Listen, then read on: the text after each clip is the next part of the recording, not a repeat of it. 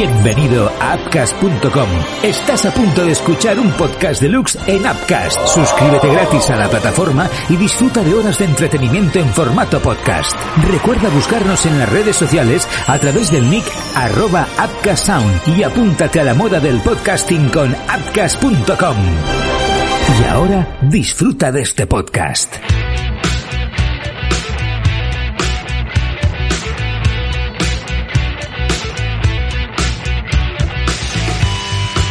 Hola, ¿qué tal? ¿Cómo estáis? Bienvenidos a The Doctrine Entertainment. Un lunes más por la noche, las 10 y 8. No está mal. Marvel Talks. Eh, saludos a los que estáis pues conectados a Twitch y saludos también a los que vais a, escuchar este programa de hoy, eh, pues ya grabado a través de Spotify. Saludos para todos. Y abrazos, no, porque mm, teníamos que estar haciendo el programa con mascarilla, pero ahí ya no llegamos, que está el coronavirus muy pesado, muy pesado, que no se va. Bueno, hoy vamos a estar hablando evidentemente del, de la actualidad, a lo mejor un poco del pasado, pero sobre todo del futuro, a ver si llega ya, de Marvel, sobre todo en el UCM, en el cine, en la, en la televisión. Y lo vamos a hacer como siempre con blog de superhéroes, con Álvaro Jul Sánchez. ¿Qué tal Álvaro? ¿Cómo estás? Buenas noches. Buenas noches, buenas a todos los que estáis ahí a, al otro lado y pues sí, a repasar las poquitas sí, que hay muchas cosas. No, no, no, no, no arrancamos, ¿eh? No arrancamos. Mm, está ahí... Con... Está gustita, está gustita la cosa. A ver si yo creo que ya a finales de mes ya estará la cosa ya rodada. Mira, no, me lo, no, no te quiero creer. Si llega, será una sorpresa positiva y genial. Pero si me hago ilusiones, mierda. Es septiembre, es septiembre, es el mes de los comienzos, sí, ¿no? Sí, sí, que todo se hace.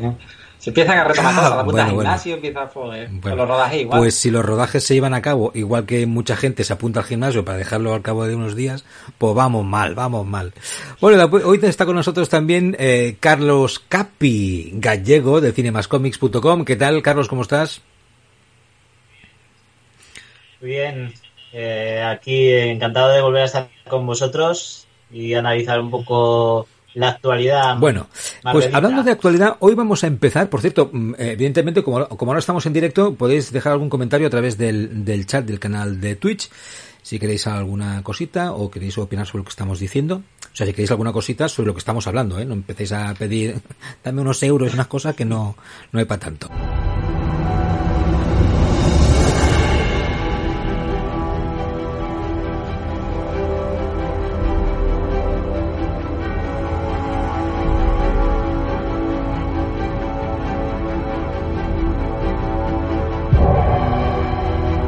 Hablando de euros, eh, los que estamos ya suscritos a Disney Plus desde hace tiempo, eso ya lo estuvimos comentando la semana pasada, pues bueno, pues sí, pues mira, vamos consumiendo, vamos viendo cositas, pero empezamos a estar un poco con la mosca detrás de, la oreja, es, ¿no? Eh, porque llega poco material nuevo, ¿no? Y evidentemente, como ya sabemos y explicamos cada semana, la las producciones, no solo cinematográficas, sino también televisivas, pues en, su mayoría por culpa del COVID, pues han ido retrasando. Eh, eh, hoy antes de empezar estamos hablando con Álvaro y con Carlos de, por ejemplo, no es de Marvel, pero pero es de la casa, ¿no? Es de Disney, de eh, Mulan, ¿no? Que este, me parece que era este fin de semana, estaba ya, o desde el viernes, eh, pues para poder ver a través del acceso premium. Es decir, que aparte de lo que ya has pagado o pagas cada mes, pues te cascan, no sé, son 20 euros o 21 euros eh, por ver la película, ¿no? Además dicen, te la puedes descargar todas las veces que tú quieras, o no sé qué, dices,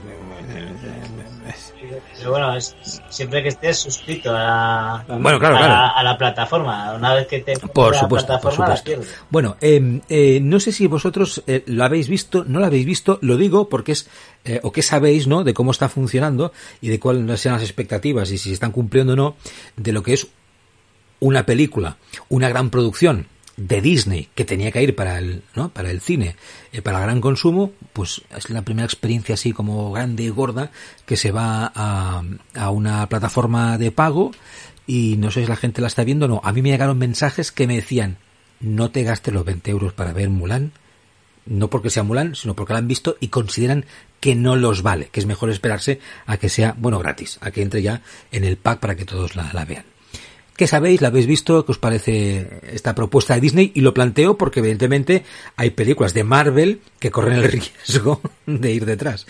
Por eso lo digo. Álvaro.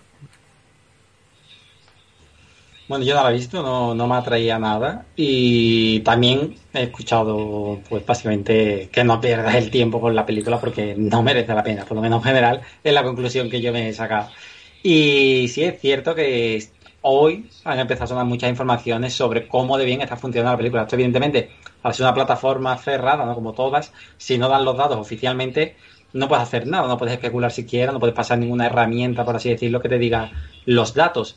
Entonces, se ha empezado a hablar mucho de, que como lo ha puesto Disney en tendencias y está puesta en la primera posición, pues entonces que está triunfando. No yo llegué a escuchar hasta gente que decía eso y dices tú, bueno, si las tendencias al fin y al cabo lo pone la propia Disney, pues lo pone en primera posición y ya está, ya es tendencia, no, no tienes que hacer nada.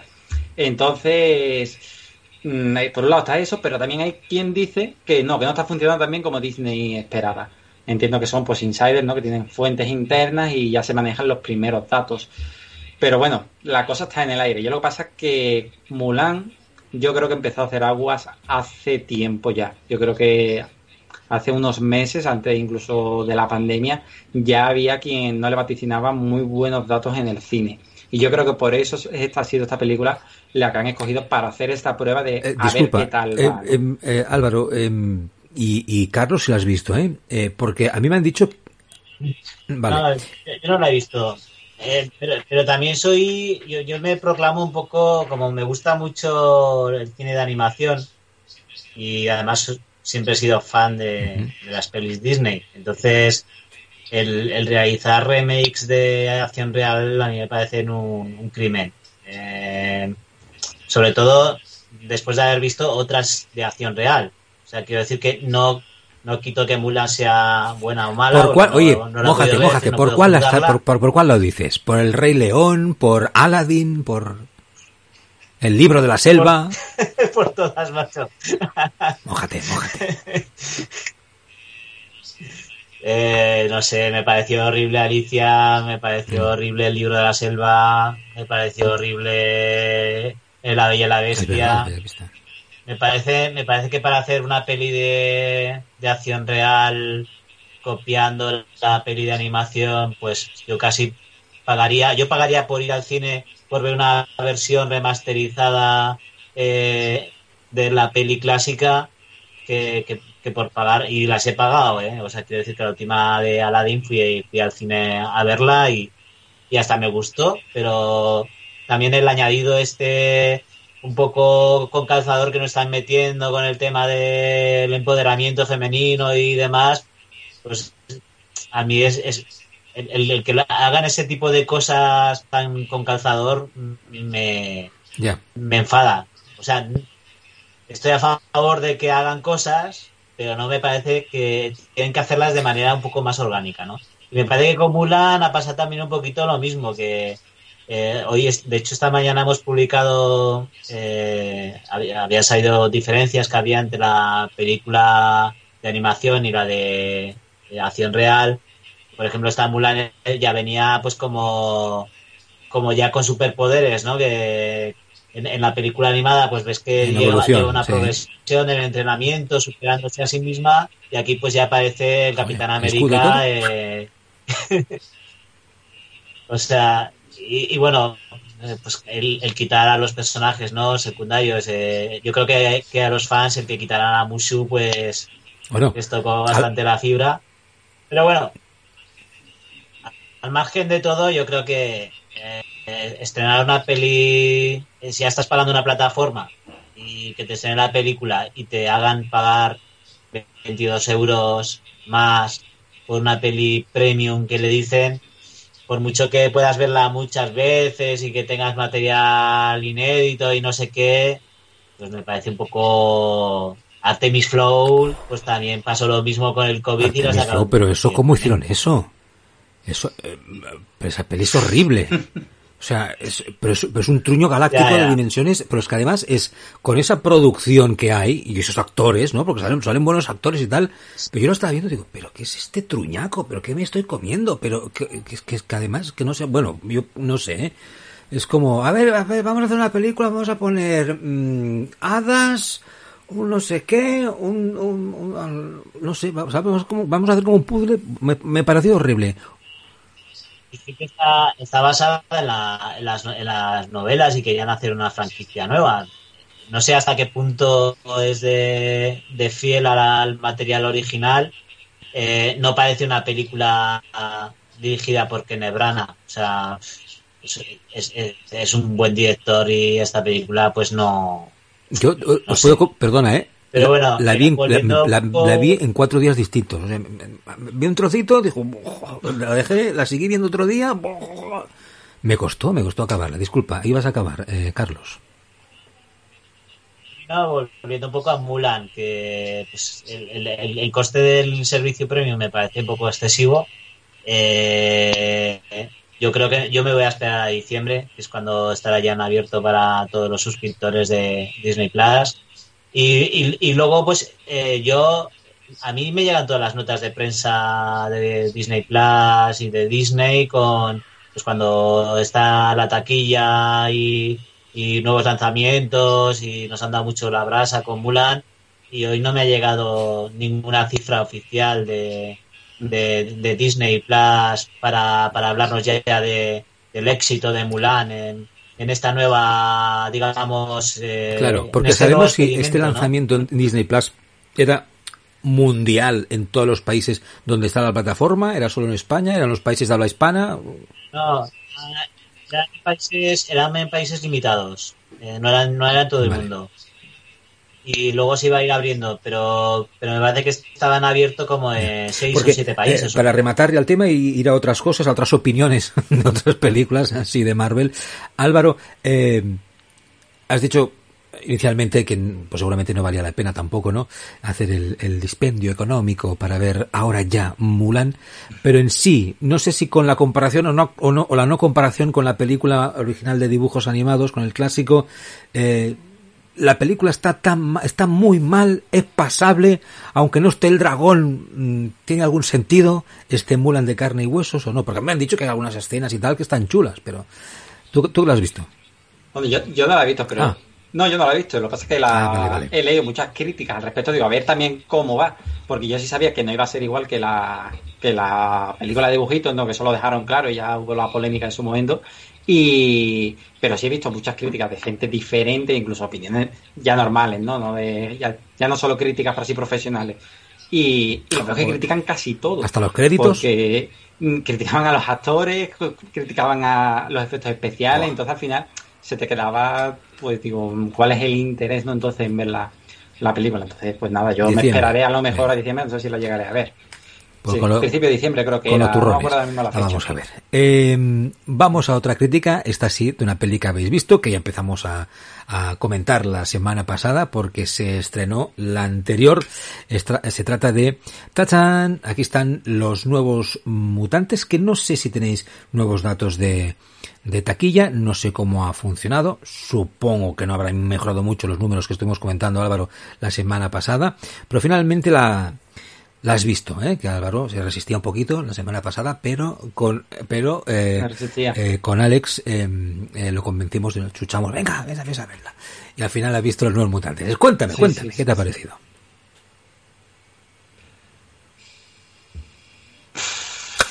Muy mala. Vale. no, la verdad es que yo tenía, como ya estuvimos comentando, yo tenía la sensación de ese tráiler del miedo, a mí que no me atrae nada el miedo, a mí no me gusta pasar mal rato, no, yo no disfruto, entonces, pues digo, pues para pasar miedo, para pasar eso no veo la película. Pero bueno, como me lo dijiste, y no, pero si son cuatro sustos, no sé qué, no sé cuánto, digo, bueno, me voy a dejar, me voy a dejar guiar, ¿no? Si no, pues se lo digo en el siguiente programa que me han engañado. Total, que la veo. Y, y no tiene nada que ver el tráiler con la película, el tono que te plantea el tráiler no tiene nada que ver. Entonces, es una película, yo le aplaudo que hayan intentado hacer algo diferente a no la típica película de X-Men, eso se nota, pero al final les queda algo descafinado. Yo incluso notaba como que le, faltaba tiempo para crear más atmósfera de, miedo, ¿no? En el sentido de, ya no tanto miedo, sino de creerte de que están pasando muchas cosas malas ahí, ¿no? Me daba la sensación de que iba a un ritmo muy rápido y, y al final no me llegaba a meter en la sensación de, claustrofobia, de que ahí había un, mal, ¿no? Y que les estaba amenazando. Porque, pues, sin ser miedo, pero por lo menos tener esa, esa sensación. Y bueno, pues se te queda ahí una película semi-medio con unos personajes que al final no desarrollas, salvo Lily, ¿no? Pues los demás se te quedan ahí, para mi gusto, en nada. Entonces, yo no le veo mucho, mucho trasfondo. Creo que al final una película que ha sufrido mucho recorte. El propio eh, director lo ha insinuado más de una vez con el tema del presupuesto, que al final tuvo que meter muchos tijeretazos en la propuesta que él tenía y dejar eso para futuro.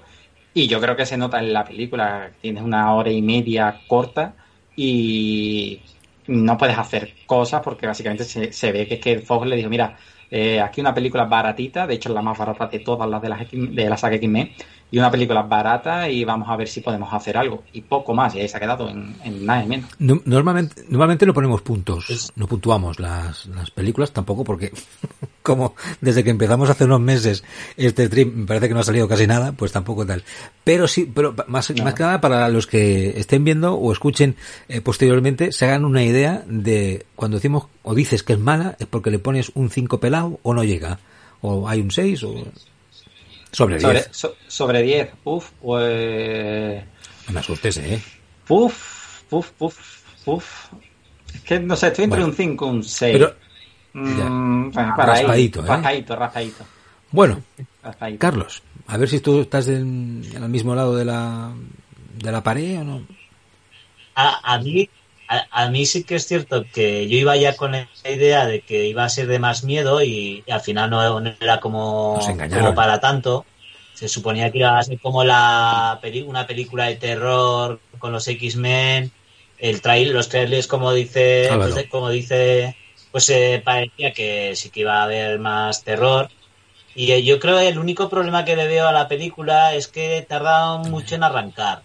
O sea, hay como una hora en la que no pasa nada y luego ya la última media hora te quieren meter todo de golpe y, y, es lo, lo y no ha dado tiempo pues, a desarrollar a los personajes, a crear la atmósfera de terror que... Eh, joder, eh, o sea, realmente yo la, le, pongo el símil de que es como un club de los cinco con eh, pesadilla, eh, pesadilla en el Emer Street. Sí, fueron las referencias, de hecho. La... Entonces yo, yo, yo creo que podían haberle sacado mucho más jugo y con el mismo presupuesto a, al argumento. Mm. Eh, es una pena porque, claro, también cortaron la escena post-crédito con de Antonio Banderas, que iba a ser eh, Mr. Siniestro. Eh, Mr. Siniestro eh, Además meten escenas, te, vuelven a, jorobar la línea temporal de, la franquicia porque meten escenas de Logan en, una parte de la peli. Vamos, a mí eh, sí yo le daría un 6 porque ya, te digo, al final, al final a la última media hora pues me entretuvo y, bueno, pues eh, sin más. Luego, luego salí de esa película y me metí en la otra sala de cine a, a ver Tenet y ya, mm. pues. Y estás vivo. He visto una película más la otra era la. la, la... bueno, yo, pero yo creo que puede ser, una, tontería, ¿eh? puede, ser, puede ser que las dos películas tuvieran el mismo problema, que es que no sabían cómo explicar lo que querían explicar, por lo que parece ser, ¿no? Porque eh, el nuevo mutante es, como, a ver, ¿cómo, explico? Qué, ¿Qué explico yo? Que hay unos chavales normales que tienen poderes, pero que no hay un malo que no, pero el malo resulta que es una esa misma ella que tiene su poder, pero hay otros malos que son los que la quieren controlar. Eso cómo lo explico. Y después está Nolan que dice, hostia, tengo un, un zurullo aquí, tengo, tengo un lío aquí sobre no de Tenet que tampoco sé cómo explicarlo o sí y somos los el resto de mortales que no la, tú la has entendido o no Tenet yo, yo yo sí que no me costó yo le fui cogiendo el, el, rollo y, bueno, de, hecho había algunas escenas incluso que me estaba, me estaba adelantando, o sea que incluso algunas escenas veía que eran previsibles. le voy a pasar tu, teléfono a, a, a, un jefe mío. No voy, a, decir qué escenas porque si no... No, no, vale, vale, vale. Pero le voy a pasar tu teléfono a un, a un jefe mío para que le cuentes la película, porque está indignadísimo, porque no entendía lo que pasaba. Y pero esto, esto, esto, ¿cómo va esto? ¿Contra quién están luchando? No, no, no, no entendía nada. yo, yo, salí del cine y, le estaba comentando a mi socio, eh, porque fuimos los dos a. nos pusimos de acuerdo. De hecho, no, no, habíamos ido al cine desde, desde Bad Boys. Bueno, yo desde Bad Boys 2 y mi socio desde Aves de Presa. Entonces dijimos de hacer jornada sesión doble y, fuimos pues eso a ver New, Mutants y, y Tenet y, yo, salí de Tenet como diciendo Nolan es como con los tres vasitos y la bolita y te está diciendo mm. ¿dónde está la bolita? ¿dónde está la bolita? aquí no está oye a mí a mí me han dicho, sí, sí, sí, pero bueno, eso lo hace, lo, hace siempre. ¿eh? A mí me han dicho que tengo ganas de ir a ver porque de ir a verla porque a mí me han dicho que es una película, a lo mejor anteriormente no ha pasado lo mismo con, con Nolan, pero que es o te gusta y entras en el rollo y tal y cual, aunque a lo mejor hay algunas cosas de las que explican más científicas, ¿no? Que no, que se te escapen un poco, o, o sales indignado y dices, no me vas a tomar nunca más el pelo. A ver, al final, al final Tenet es una película de James Bond de ciencia ficción. O sea, es, es, tal cual. ¿Tú Álvaro lo has visto o no, todavía no, no te has atrevido? No, la tengo, la tengo pendiente. Lo que pasa es que yo he visto muchas opiniones de la gente que dice que con un visionado no se entiende. O sea que. Sí, habría que alguna más. Sí, sí. Yo estoy con. Pero porque digo, porque parece que te pierdes muchos detalles por el camino, ¿no? O sea, porque pasan muchas cosas eh, y, es como que necesitas volverlo a, Igual lo han hecho expresamente. Sabían que habría lo del COVID y tal igual y han dicho, a ver, Nolan, haz una película que la gente necesite ir tres veces al cine para entenderla. Y eso es... Me parece que llevaban como 200 millones recaudados en todo el mundo, o sea, necesita mucha pasta. Appcast.com es el portal profesional de producción y alojamiento de podcasting para empresas e individuos. Conecta con tus potenciales clientes, posiciónate generando contenido de interés en tu sector. En Appcast.com llevamos muchos años en la producción audiovisual y te ayudamos a desarrollar la idea, formato, el guion, grabamos, montamos tus podcasts y los difundimos en Appcast.com y en las principales plataformas Spotify, Apple Podcast y muchas más. Contacta con nosotros en appcast.com o enviando un email a info@appcast.com. ¿Ah? Y solo por interesarte, te producimos un podcast gratis.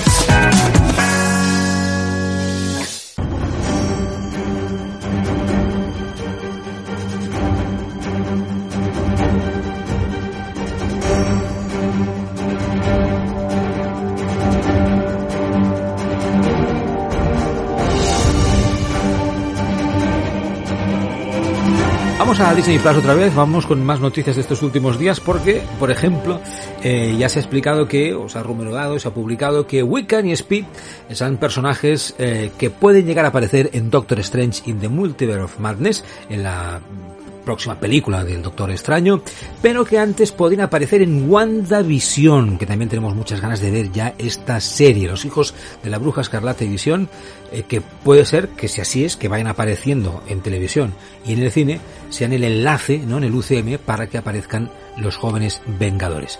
Empezamos contigo, Álvaro, ¿qué me cuentas de todo esto? Mm, ¿Te lo crees? ¿Es posible? Sí, los rumores eh, son verdaderos, están con base científica. Sabemos ya lo que va a pasar en esta serie, en esta película, con estos personajes.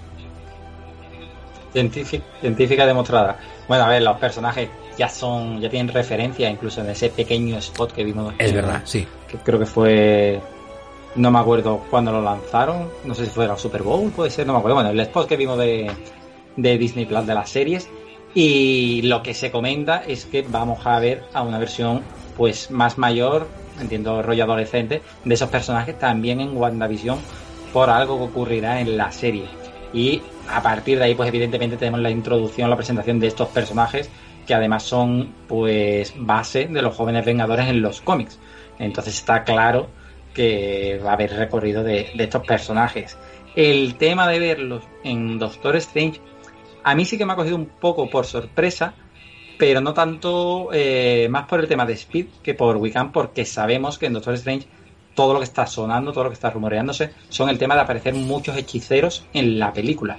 Ahora son muchísimos nombres y bueno, Wiccan tiene unos poderes muy parecidos a los de Bruja Escarlata en su madre. Entonces, bueno, pues podrían encajar. Lo que yo no sé en calidad de, de qué, cuánto protagonismo pueden llegar a tener, porque esa película va a tener muchísimos personajes. Yo creo que va a ser cameos, es que no lo sé, a mí esa película me tiene mucha, me genera mucha incertidumbre. Bueno, está, sabemos, ¿no? Pues se sabe, Carlos, que evidentemente la Bruja Escarlata va a ser uno de los personajes, ¿no? Protagonistas, todavía el rol está ahí un poco en el aire, ¿no? Pero que va a ser uno de los personajes protagonistas, o va a tener un peso importante en, en la historia de Doctor Strange 2, y por lo tanto, a lo mejor, como decíamos Álvaro, pues es normal que su hija o sus hijos acaben apareciendo, ¿no, Carlos? Eh, en principio sé que habían habían contratado ya a, actores para que dieran vida a los hijos de Visión y, de la bruja. Lo que pasa es que nosotros tenemos la teoría de que la serie es una ida de olla de, de, Wanda, que se vuelve loca y crea su propia su propia realidad. Entonces, de ahí a que los hijos se materialicen y ya sean personajes, ya que se puedan establecer en el UCM, mm. yo lo pongo un poco en duda. Yo creo que si los introducen, los introducirán de otra manera. De hecho, ni siquiera Visión eh, debería de poder aparecer en, en, Doctor Strange 2, porque realmente Visión está muerto. Mm. Eh, entonces, nuestra teoría es que la serie es una ida de olla de, de Wanda que crea su propia realidad. De hecho, ella puede alterar la, la realidad. Entonces, y, y lo ha hecho también en los cómics. Entonces, nuestra teoría es que todo WandaVision va a ser Una, ida de olla y, y me imagino que incluso ella puede que sea la que desate el, lo, que sea que, provoque para, para el Doctor Strange. Eh, en cuanto a los jóvenes vengadores, pues hombre, ya, con la serie de Miss Marvel que están desarrollando, ya, ya empiezan a establecer ya personajes para los jóvenes vengadores. Y, la aparición también de Bishop en la serie de Ojo de Halcón, pues ya tienes otro integrante de Jóvenes Vengadores, ya tienes dos. Y, dos, dos, que, bueno, una eh, que es oficial y la otra pues que todavía tienen que, decidir qué, qué actriz va, va a dar vida a, a, Marsala. Bueno, vamos a ir hablando. Eh, Álvaro movía la cabeza, no sé si era para afirmar o para poner en duda estas teorías sobre lo que puede llegar a ser realmente la serie de WandaVision y su conexión con, con el cine. Lo que nos estaba contando Carlos, mm, ¿piensas más o menos que puede pasar lo mismo o no? Hombre, sí, hay una idea de hora eso va a ser totalmente. Lo que pasa que eso está claro, eso está claro. Y vamos, y lo que pasa es que se habla, lo que más se está comentando es el tema de que va a haber como la serie que va a estar dividida como en dos partes. La primera mitad, o más o menos, va a ser un estilo de serie y la otra va a ser otro rollo. La primera mitad va a ser esa ida de olla con multitud de referencias a la serie sí, con rollo igual que la promo que vimos. Y la segunda parte en la que sería eh, más rollo superhéroes, es donde encajaría todo. Y el tema de que puedan dar el salto los hijos, yo creo que sí puede ser porque de hecho, si no me equivoco, en los cómics la aparición de estos personajes también es así, que ella deforma la realidad y de una forma u otra, pues los lleva, crea estos personajes casi prácticamente de la nada. Entonces, algún recurso yo creo que se sacarán para, para colocar estos personajes, aunque sí estoy con él en que el tema de, por ejemplo, visión, yo creo que no lo vamos a, a ver más, o por lo menos si lo vemos, va a ser una versión muy, muy diferente. Yo no le veo tanto recorrido al personaje en el, en el UCM, pero bueno, bueno, antes de ver lo que llegue siendo, lo que vaya a pasar en WandaVision, tenemos que ver lo que va a pasar en Viuda Negra, en la película, con Scarlett Johansson, que ya está dando entrevistas, que ya está hablando de este film, que antes de empezar también estábamos hablando que hay distintas fechas, ¿no? La europea, la americana, supongo. Eh, nosotros en principio la podemos, la podremos ver si todo va bien y no pasa nada. Eh, tocar madera, eh, a finales de octubre o principios de noviembre. ¿Correcto? Exacto. 30 de octubre, y después ya es el principios de noviembre cuando la podrán ver en, en América. Bueno, por cierto, ha dicho Scarlett Johansson que eh, ella ya sabía, ¿no? Antes de Infinity War, el destino de su personaje, es una de las cosas que, he, que estado explicando en distintas entrevistas. Eso quiere decir que ha hecho tres películas sabiendo que su, que su personaje la, la iba a palmar, ¿no? Infinity War, Endgame, y bueno, de hecho, claro, hace la viuda negra sabiendo que ese personaje ya está está caput. Bueno, pues muy bien por Scarlett Johansson. Eh, en general, eh, ya sé que hemos dicho más de una vez, ¿no? Eh, en este stream, que bueno, que está bien que los personajes, aparte de que los actores se van haciendo mayores también, ¿no? que los personajes, los propios personajes, pues, unos desaparezcan, que aparezcan otros, ¿no? Que se ha puesto durante un tiempo, durante, durante unas fases, unas películas por unos personajes, y ahora que nos presenten otros, está bien. Pero no sé si os he preguntado nunca eh, por el peso de Scarlett Johansson y evidentemente de, su personaje eh, de Black Widow en, las fases que hemos visto anteriormente y si, bueno, os sale un, poquito de mal o no que, el personaje, que la actriz desaparezca de, lo próximo que vamos a ver más allá de la, de la próxima película. ¿Quién empieza? Hmm. Pues eh, con Black Widow el, problema es que le, han como le dieron como mucho protagonismo al principio y luego al final es como que no tenía tanta importancia, ¿no? De hecho, en, en, Infinity War se, cargan pues toda la parte amorosa con, con Bruce Banner, que, no la vuelven ni a tocar, como si fuera algo ya tabú, eh, la relación que hubieran tenido, ni siquiera comparten una escena juntos para, yo qué sé, lo típico de que has estado, dónde has estado, qué has hecho, cómo has llegado aquí, un, puente al día, ¿no? Con un café. es que ella, eh, disculpa, ella entra como una depresión, ¿no? Vemos antes de, de toda la, aventura final para recuperar, ¿no? Las piedras en, una, en una viuda que está ahí al mando de, de los que han quedado, ¿no? Para que está como depresiva, no sé si está como canosa o con, no sé, porque le han cambiado el pelo, está como para darle de comer aparte. Claro, que se había teñido de rubio, se había teñido de rubio el, pelo y las raíces eh, van a su, a su color. O sea, no es que estuviera canosa, es que simplemente... Lo digo, porque vemos como un personaje hundido, ¿no? Muy, oscuro antes de ver la posibilidad de solucionarlo todo. Mm. Sí, bueno, pero, pero básicamente como, como todos, como todos los que sobrevivieron, ¿no? Eh, Steve Rogers pues, ha dejado de ser Capitán América y se dedica pues a, a, dar sesiones de apoyo ¿no? a la gente que, que, ha quedado. Eh, pues Hulk ha intentado eh, fusionarse y aceptarse su condición ¿no? de el gigante verde y hacer que, que coexistan las dos personalidades. Eh, Tony Stark pues se ve que está ahí. Bueno, Tony Stark está estupendo, ¿no? Hombre. Sí, sí, está, está genial, pero no es un tío que le veamos que. O sea, ha dejado las mansiones y todo El dinero no da la felicidad. Y está en una cabañita, ¿no? Con su churri, su hija. Thor, bueno, ya, ya sabemos lo que ha pasado con el Thor.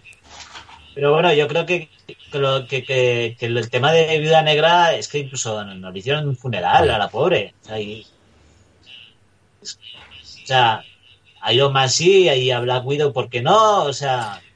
Muy mal. Me parece muy mal tratado. por eso os pregunto. Que... Creo que. Yo, yo, creo que le debieron de decir que iba a palmarla y, ella para decirles, bueno, os voy a dejar que me matéis, pero me tenéis que compensar de alguna manera con una peli mía.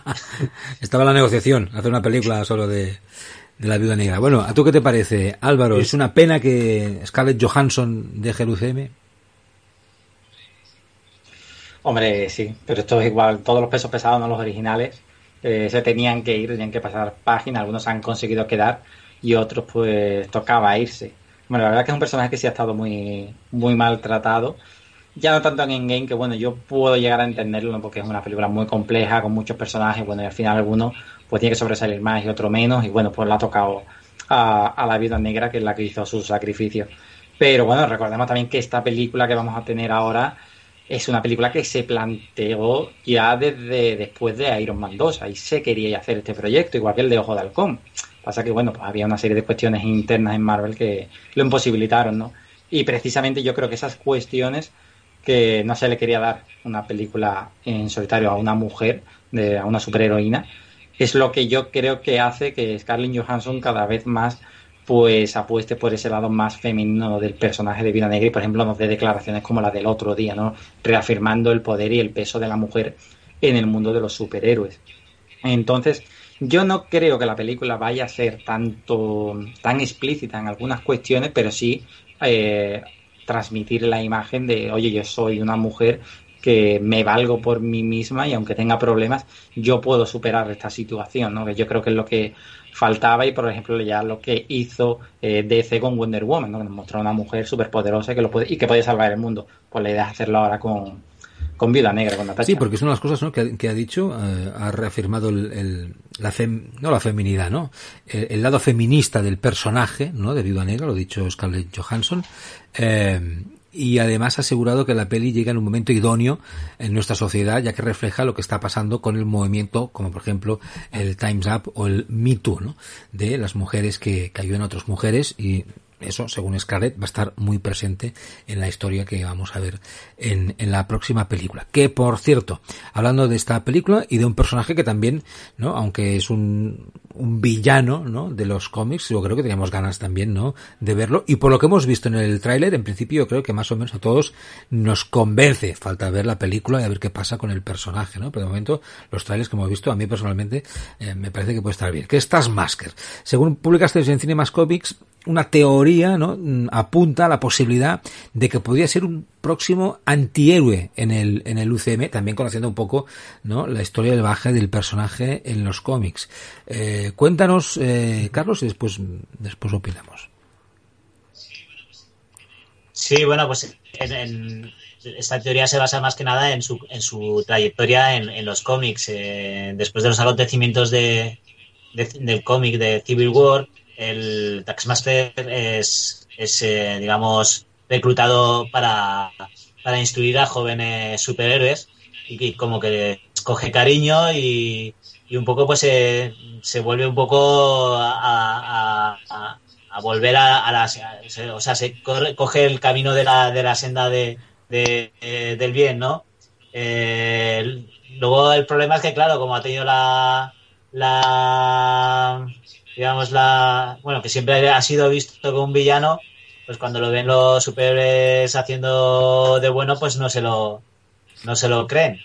Entonces termina pasando un poquito como con Deadpool, ¿no? Eh, Deadpool hay veces que es un villano, otras veces héroe. Entonces, él, realmente él es un mercenario. Entonces, eh, se, podría, podrían explotar ese lado. O sea, que al final, pues él, él siga con vida y, y siga su, su, camino como, como, mercenario en la, en la película. Eh, ya sabéis que se cargan a casi todos los villanos en, en, Marvel. Hay veces que se los cargan, se cargan a, villanos que tienen un, un, potencial muy, muy alto para poder eh, hacer más apariciones en el UCM. También hemos visto otros villanos redimirse, hemos visto a Nebula, hemos visto a, bueno, a Loki, que, han pasado de ser los villanos a ser pues los héroes de, la historia, ¿no?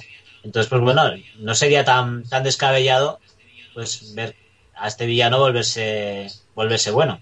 Además, ya sabéis que Disney le está dando por, por convertir a todos los malos en, en, en buenos, si no, veamos, maléfica, ¿no? Entonces, pues bueno, incluso Darth Vader eh, están convirtiendo ahora en un héroe en los cómics. Entonces. Es verdad. Eh, no, sé, Álvaro, eh, ¿tú qué piensas?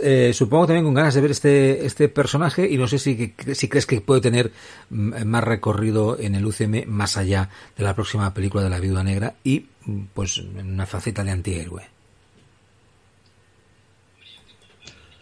Hombre, yo tengo ganas. De hecho, un personaje al que recurren los videojuegos, los últimos están, lo están usando. O sea, en el juego de Spider-Man, en el juego de Avengers también aparece brevemente, pero bueno, por lo menos por lo, hasta donde he llegado, pero, pero está ahí. Entonces, eh, bueno, puede estar bien en esta película, pero yo no creo que vaya a tener mucho más recorrido. No sé por qué, pero me pega a mí que, no, no lo veo encajando en ninguno de los futuros proyectos que hay de, de Marvel. No sé cómo podría encajar, una aparición muy rápida, pero no lo termino de ver. Y, además esta película se supone que está situada en el año 2016, bueno, aunque va a tener, se supone más flashbacks más antiguo, pero bueno, el núcleo estaría en el 2016. Ahora el UCM se supone que creo que estaba en el 2022, si no recuerdo mal, o 2023. Y para el próximo proyecto en el que pueda aparecer, estamos hablando ya del 2024, 2025 no sé, muchos años y no es un personaje que yo lo vea con tanto potencial como para parecer de...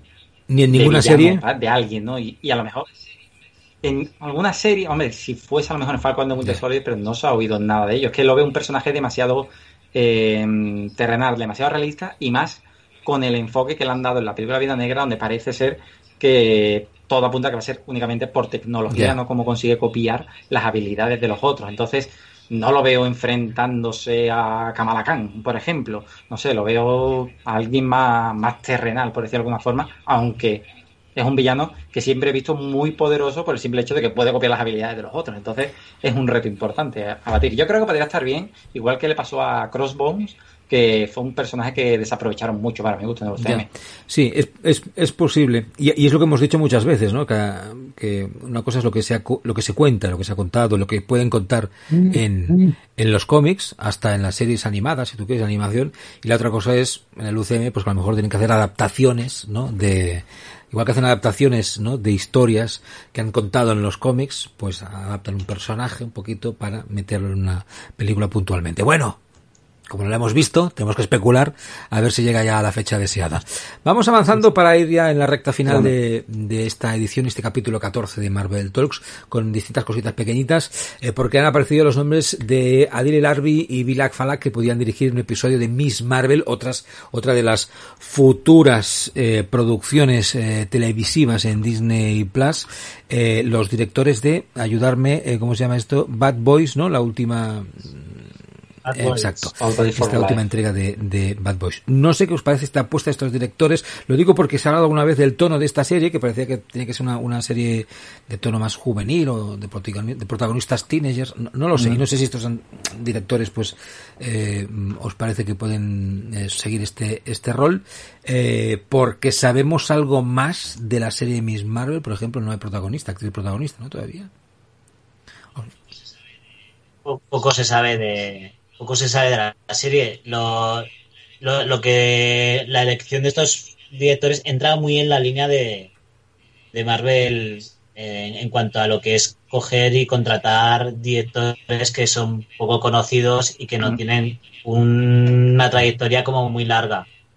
Eh, parece que a Marvel eso de coger directores un poco consagrados, eh, cuando ya han intentado coger alguno que, tiene cierta trayectoria se les atraganta. Entonces, eh, les gusta coger a directores que no son muy conocidos y que puedan ser, digamos, manejados con cierta facilidad.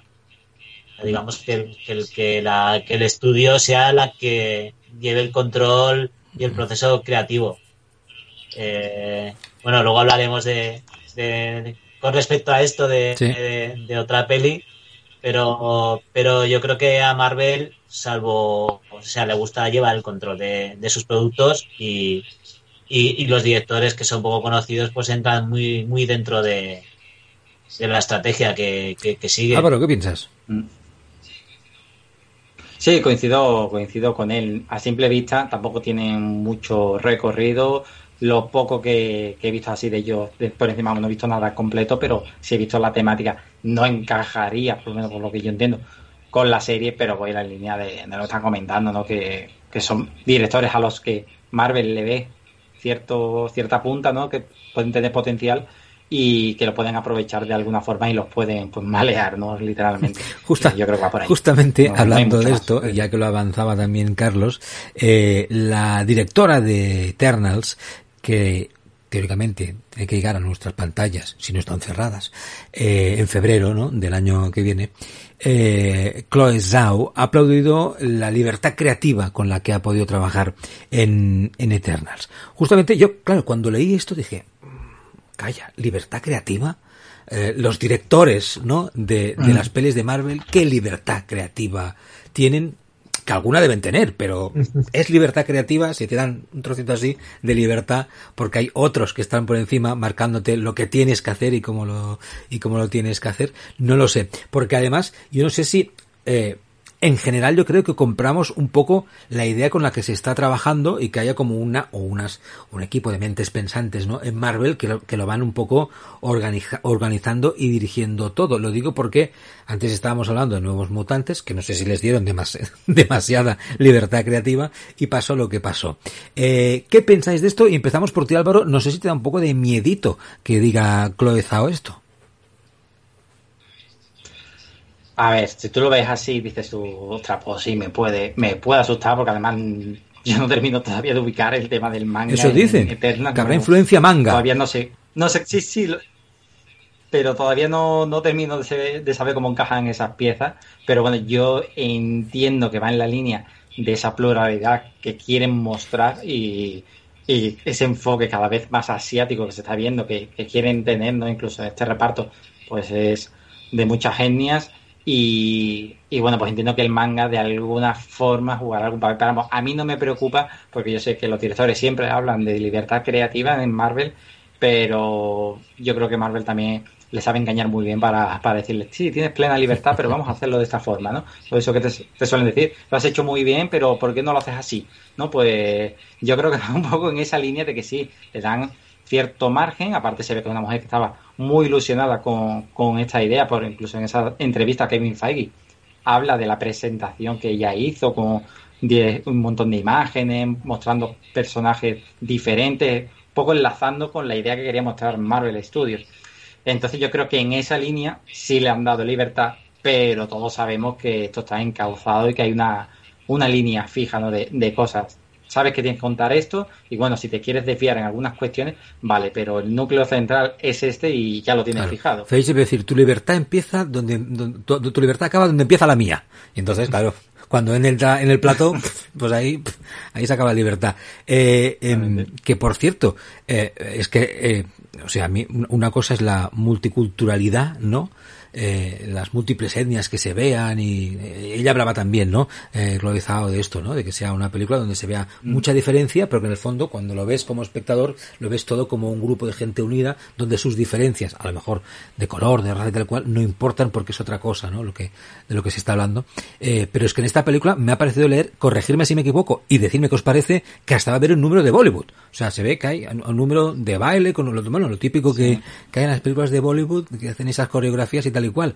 Digo, ¿de verdad? ¿En una película de Marvel? ¿Qué os parece? No sé, habrá que ver en, qué momento o cómo lo como sea, como sea una lucha en plan baile, ahí vamos a flipar, ¿eh? Al final, también, es una también es una película que va a viajar por el tiempo de, eh, la humanidad y, y, parece que van a visitar distintos países. Entonces es posible que, que terminen cayendo cayendo por, por India y, y, ahí se justifique el, el, ver el, número de, de, Bollywood. Pero vamos. Lo que, sí explicaron en su momento, que bueno, no sé si es oficial, pero sonó con bastante fuerza, era que, que el actor Kumail Nanjiani, no sé si se pronuncia así, pero bueno, eh, la, la identidad que iba a tener en la Tierra era de un actor de Bollywood. Eso es lo que se decía. Lo que pasa es que tampoco terminaba de entenderse muy bien, porque si es eterno, pues asumes que no, que no envejece, ¿no? Entonces, si es un actor con mucha visibilidad, bueno, ¿cómo encajaba eso, no? Y lo que se está bailando es el tema de que, bueno, porque han perdido la memoria y de repente pues se ve en este mundo y bueno, empieza con más... No sé, pero tampoco estaba muy claro. Yo quiero pensar que ese movimiento de, de va a ser algo que va a durar pues un minuto, dos minutos, es lo que yo quiero pensar. Pero bueno, no sé. no, yo, yo, yo, no, yo no espero que sea un número ¿Te imaginas? Nos quedaremos... a ver, puede, según el contexto, ¿no? Eh, según el contexto, pues puede quedar algo divertido pero también puede quedar algo como ridículo. A mí me encantan los musicales, pero no, pero no, no sé verlo en, en, Marvel y con, y con estas historias. Pero bueno, a lo mejor hay, un, hay, alguien con mucha libertad creativa que es capaz de hacer algo potente. Bueno, a ver, a ver, si lo que quieren es jugar un poco la baza del rollo Thor Ragnarok y, y Guardianes de la Galaxia, pues seguramente será en algún momento pues que eh, pues para digamos eh, para entretener, ¿no? Un poco al. ¿Te gustan los videojuegos? ¿Quieres formar parte y aprender como un jugador profesional de los eSports? Apúntate a The King tu academia de eSports, cursos de Fortnite, League of Legends, CSGO, FIFA y muchos más, clases para llegar a ser un buen streamer, cursos presenciales y online. Formamos más que jugadores, porque los valores, la salud, la gestión emocional y del tiempo son parte también de la diversión en el camino de la formación de un jugador profesional de los eSports. Si eres de los mejores, puedes llegar a formar parte de nuestros equipos competitivos. Y también puedes hacer las clases en inglés. Más información en thedockinacademy.com, en nuestras redes sociales, Dockin Academy y en nuestro canal de Twitch, The Dockin Entertainment. Haz de tu afición tu profesión. Para ir acabando, dos temas eh, rapiditos eh, para rematar el, el Marvel Talks de hoy. Eh, para empezar, eh, en Blog de Superhéroes, Álvaro, tenéis, habéis colgado nuevos artículos, eh, nuevos eh, reportajes analizando los viajes en el tiempo en el universo cinematográfico de Marvel. Eh, ya lleváis a, algunas semanas, unos meses con ello. Eh, y hay nuevos artículos con nuevos detalles y además reformulando Endgame, que es una de esas películas. O sea, si coges ya todo el UCM, ya es complicado explicarlo todo. Pero solo Endgame ya ahí tiene telita para debatir y tal. Así como síntesis, evidentemente, si queréis saber más, pues os pasáis por Blog de Superhéroes y os lo leéis con calma, pero una síntesis de las nuevas ideas o propuestas que estáis sacando eh, eh, alrededor de este tema. Pues ya hemos conseguido eh, aclarar lo que es la, las reglas Oye. del viaje en el tiempo, cómo funciona ¿no? en las películas, por lo menos la explicación, no la lógica que le podríamos aplicar entre películas y también las propias series y viendo que todo pues va encajando, ¿no? Aunque no haya muchas referencias a veces entre películas y series, pues bueno, va- van encajando las piezas. Ya hemos hecho todo el análisis, queda la, pues el última, la última entrega en plan de conclusiones, pero, pero bueno, ya vamos teniendo algunas ideas y sobre todo la reformulación que hablamos de Endgame, es que a la, es que la, la idea que sacamos es que ya por el simple hecho de que alguien viaje a un determinado momento, ya se está creando una nueva realidad. Entonces, ahora en función de lo que tú hagas en esa realidad, puede ser, si tú no haces nada, esa realidad va a ser exactamente igual que la realidad de la que tú venías. Entonces irían en paralelo. Pero en el momento que tú empiezas a cambiar acontecimientos, pues empiezas a desviarte, ¿no? Que sería pues, todo lo que hemos visto. Eso, la anciana hace- se lo explica a, a Bruce. Banner, ¿no? Eso me parece que se lo explica a ella cuando hace... me parece. Sí, lo que pasa es que teníamos problemas con el tema de Runaways y con el tema de Agents of Shield, que también hace muchos movimientos en la última temporada, que es la que ha traído sobre todo más quebraderos de cabeza, porque en las últimas temporadas ya estaban haciendo cosas muy raras que no enlazaban con las películas, y en esta última temporada pues se ha aclarado todo, eh, no explícitamente, pero sí implícitamente, y, y podemos ver que sí que la serie pues sigue siendo canon, siempre ha sido canon, pero bueno, que está enlazada dentro de del UCM. Entonces, pues ya está claro que Steve Rogers pues creó una nueva realidad, pero también eh, Clint Barton cuando viajó al pasado y ve a la familia también está creando una nueva realidad. Entonces vamos teniendo ahí un montón de realidades y estamos intentando dibujar un mapa de realidades, pero bueno, es complicado porque tampoco hay Os información plena de todo, así que estamos ahí Os- os- viendo la, vais, la- la vais a poner encima de la mesa y vais a plantar un día un mapa de, de las realidades del UCM. Bueno, ten- eh, de hecho hay un, hay un dibujo donde está una línea temporal con diferentes líneas de colores con los años en donde se pegan ¿Eso lo- saltos. lo habéis Eso colgado ya en el blog? Eso está ya montado. Eso está montado en el blog con las diferentes desviaciones que están hechas. Y a ver si en el, en el último artículo, pues a ver si se puede hacer algo. Pasa que es complicado porque ya te puedes imaginar, no, no es sencillo, pero, pero está montado. La, la idea está Bueno, vaya tela. Eh, yo yo- Carlos, tú, tú no sé si lo tienes claro esto, si o, o- o haces como yo, que a veces voy viendo las películas y digo, bueno, pues, pues vale, no, no me cuadra, Claro. pero tiro. Hay, hay una película, hay una película de viajes en el tiempo que se dedican a comercializar, eh, pues eso, un, un- un viaje a la prehistoria. Les dicen a los, a los, a los turistas que no pueden tocar absolutamente nada. Y hay uno que le da por pisar una mariposa. Y cuando vuelven al, al futuro, eh, empieza a cambiar todo de una manera dramática. Mm. Entonces, eh, realmente los Vengadores en su viaje en el tiempo eh, alteraron muchas cosas. O sea, Ahí Entonces, si, si, aplicamos la teoría del efecto mariposa, pues ahí se ha montado. claro, ya contando con que se ha, se ha Loki. Eso ya. Sí, sí, sí, sí. Y, claro, en el momento que, viajan, por ejemplo, a los años 70 a coger el Texerato, ya no está.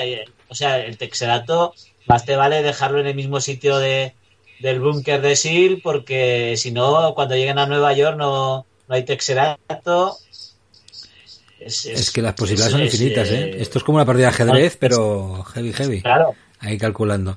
Oye, para ir, para ir finalizando, a ver si tengo aquí la, la, la imagen, que no me acuerdo Aquí la tengo. Eh, Sony Pictures parece que va a desarrollar una serie de acción real sobre Silk eh, y una serie que seguramente, igual que las otras posibles series o producciones de Sony sobre Spider-Verse, podían ir a parar a Amazon Prime. Eh, bueno, ¿qué os parece esta propuesta, esta iniciativa, esta posibilidad de crear esta, esta serie, que el Spider-Verse empiece a tener no solo películas, porque además ya sabéis que eh, se comenta que Olivia Wilde va a dirigir Spider-Woman, que está en marcha Kraven el Cazador, las otras pelis de las que hemos hablado que van a llegar próximamente, Morbius, Venom 2, etcétera, etcétera, ¿no? Eh, bueno, ¿qué os, ¿qué os parece todo esto? Serie de, de Silk y las producciones de Sony de Spider-Verse en Amazon Prime. A mí así de entrada me mola. Decidme la vuestra, dame vuestra opinión. Carlos. Pues yo, yo pienso que si llegan a yo eh, relaciono Amazon Prime con y yo hago una comparativa con, plataformas, entonces eh, Netflix la comparo como con mucha cantidad y calidad media y Amazon Prime calidad eh, muy alta y poca cantidad. y HBO, y HBO que lleva ya a Amazon Prime.